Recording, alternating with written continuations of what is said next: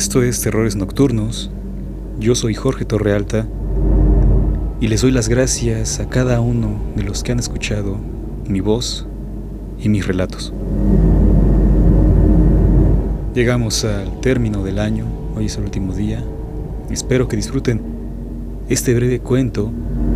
Tiene un enfoque de terror eh, distinto a lo, a lo establecido a lo estructurado, a lo formalmente objetivado en los otros relatos.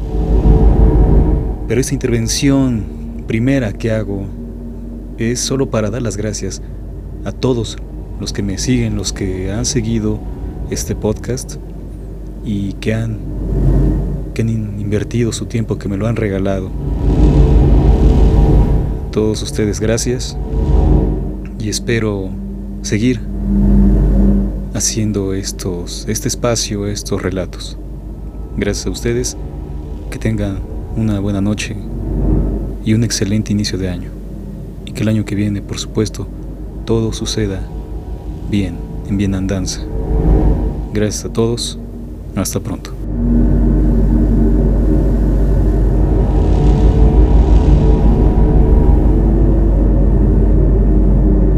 Eclipse.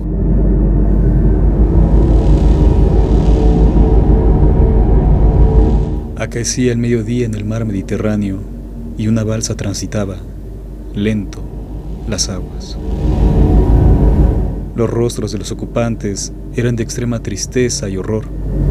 Ni un atisbo de esperanza asomaba en sus ojos o bocas. Las miradas se perdían en los arcaicos recuerdos dolorosos, funestas memorias de su vida que dejaban y la expectativa de la vida que enfrentarían en las playas griegas a donde se dirigían, escapando de la guerra en Siria.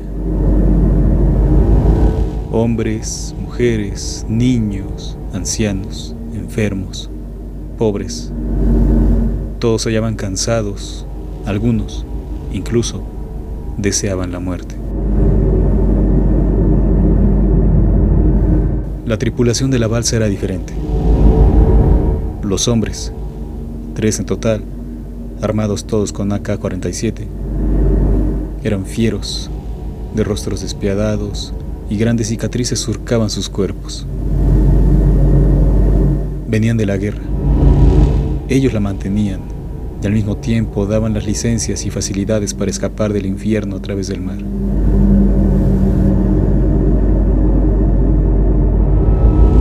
Ellos controlaban todo, el caos y el escape.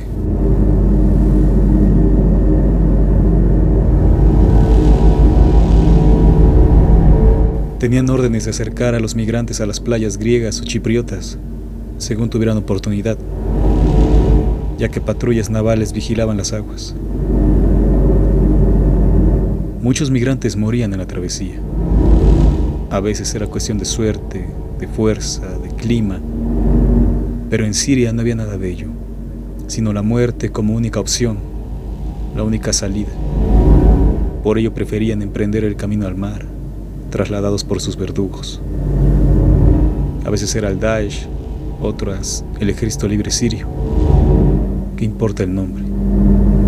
Todos matan por dinero, por poder. El sol, justo en su cenit, iluminaba la mar.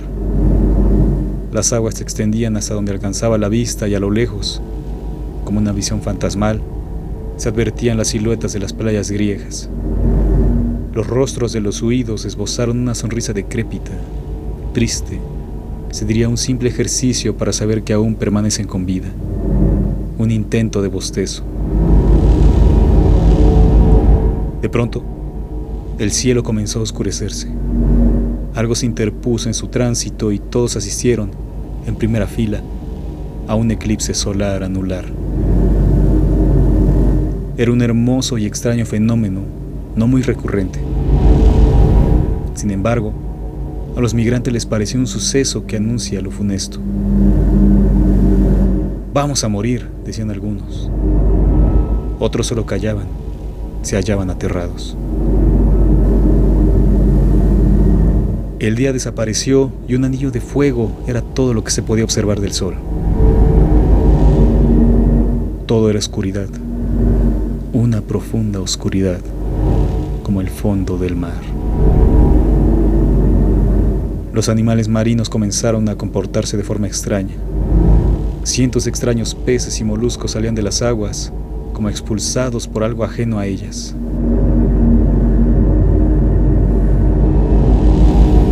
Algunos caían dentro de la balsa, otros golpeaban en su trayecto a los migrantes y el resto entraba y salía del mar. De pronto, delante de ellos, una gigantesca ballena jorobada emergió de las aguas y se elevó bastantes metros por sobre la superficie marina. Luego cayó de forma descompuesta y precipitó un golpe de frío mar sobre los que huían. Algunos fueron expulsados, sobre todo las madres y sus críos. La embarcación resistió, aunque las ondas del impacto tras la caída del cetáceo la voltearon y todos fueron a dar a las oscuras aguas.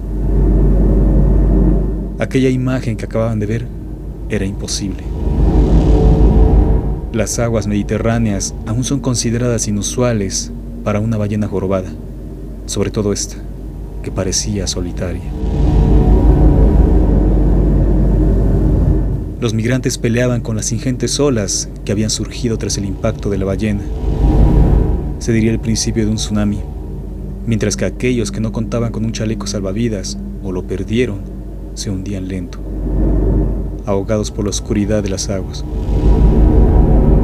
Una explosión sacudió el ambiente. El sonido trepidante estremeció los oídos y una corriente de aire caliente abrazó en primer grado los cuerpos de los sobrevivientes. Al este de lo que ya era un naufragio, un ingente barco petrolero se hundía envuelto en llamas. La carga, que se había extendido alrededor de la embarcación, yacía hecha grandes columnas de fuego. Esta vez no hubo palabras. Los sucesos eran imposibles, como una febril alucinación, imágenes hipnagógicas, en una palabra, pesadillas. Un hombre, gritó una voz masculina entre temerosa y admirada. En efecto, justo debajo del eclipse, un ser recorría las aguas, como si flotara. Al ganar distancia, su figura se descubría más. Era semejante a un piloto o astronauta por las ropas que vestía un traje negro brillante surcado por cables que emergían de su pecho y conectaban con lo que parecía ser una maleta grande y cuadrada. Calzaba un par de botas metálicas y sus manos estaban ocultas por guantes también metálicos. Un casco coronaba su imagen. En su oscuro visor se dibujaban cientos de extrañas formas. Cruzó el mar sin tocarlo suspendido a un metro de las aguas e impulsado por un fuego que emanaba su calzado. Apenas se perdió en la distancia, el eclipse pasó y el día volvió a ser.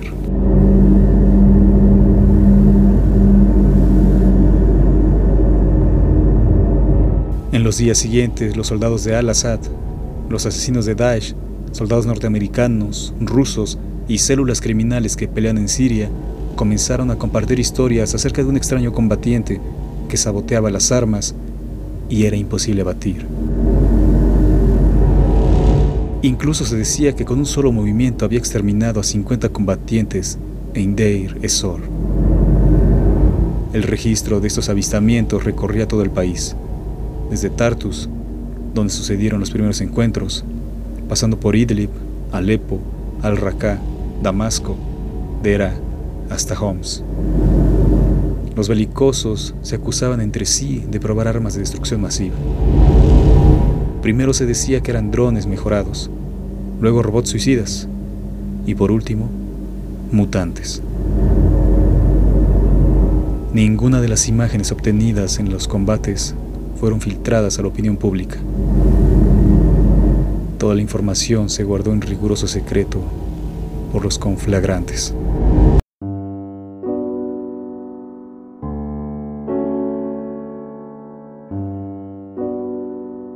El astronauta se tumbó a descansar en la cúspide de la montaña donde corrían, libres, las cabras.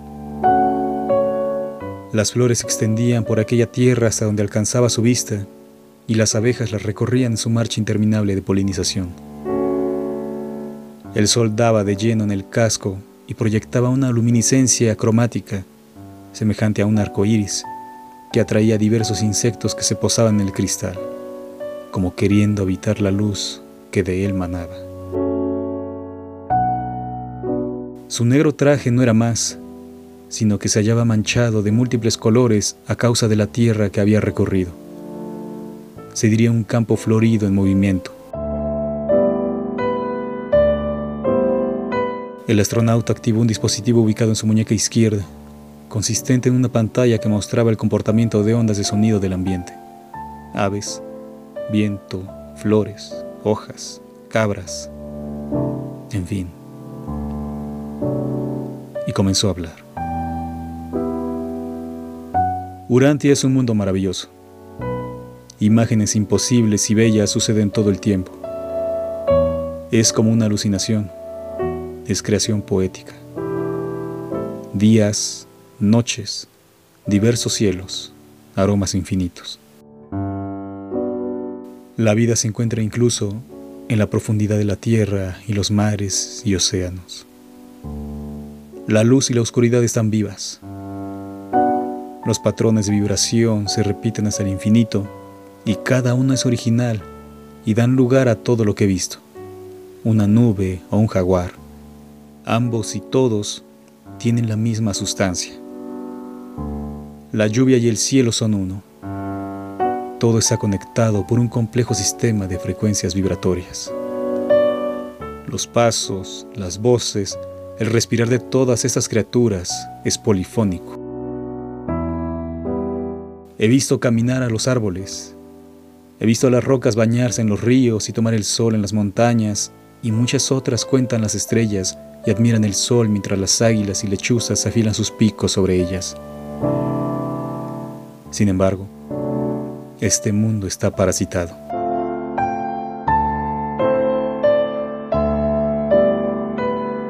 La creencia de un Dios que creó a los hombres superiores, superiores a todo, los ha vuelto locos y se exterminan entre sí.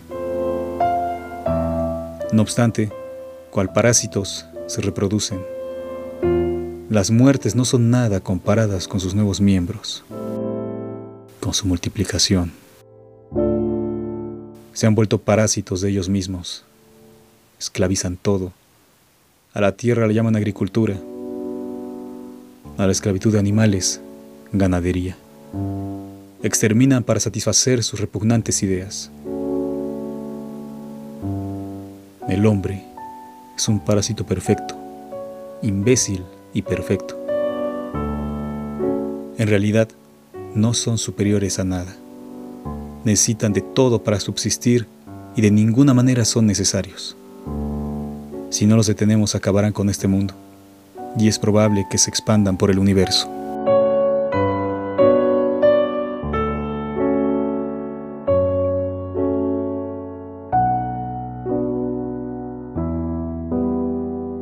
Al ser consumidos, su cuerpo activará la sustancia y se convertirá en un virus que destruirá a los humanos. Su forma de existencia, basada en el asesinato y el consumo de carne, garantiza que el patógeno mute de forma constante e invalide las vacunas que elaboren, lo que pueda derivar en tanto su comportamiento será gratuito. Ayudará a su extinción. El humano no ha evolucionado nada no tiene idea de su origen, no sabe que no pertenece a ninguna parte. Sin embargo, este bicho es mortal, por ello debe ser aniquilado. El viajero extrajo de un compartimento ubicado en su pecho una diminuta cápsula de cristal transparente que guardaba luz en su interior y la dejó caer. Al romperse se liberó su contenido y se extendió en una ráfaga de viento que acarició las flores y se perdió en la distancia. El año 2019 llegaba a su término.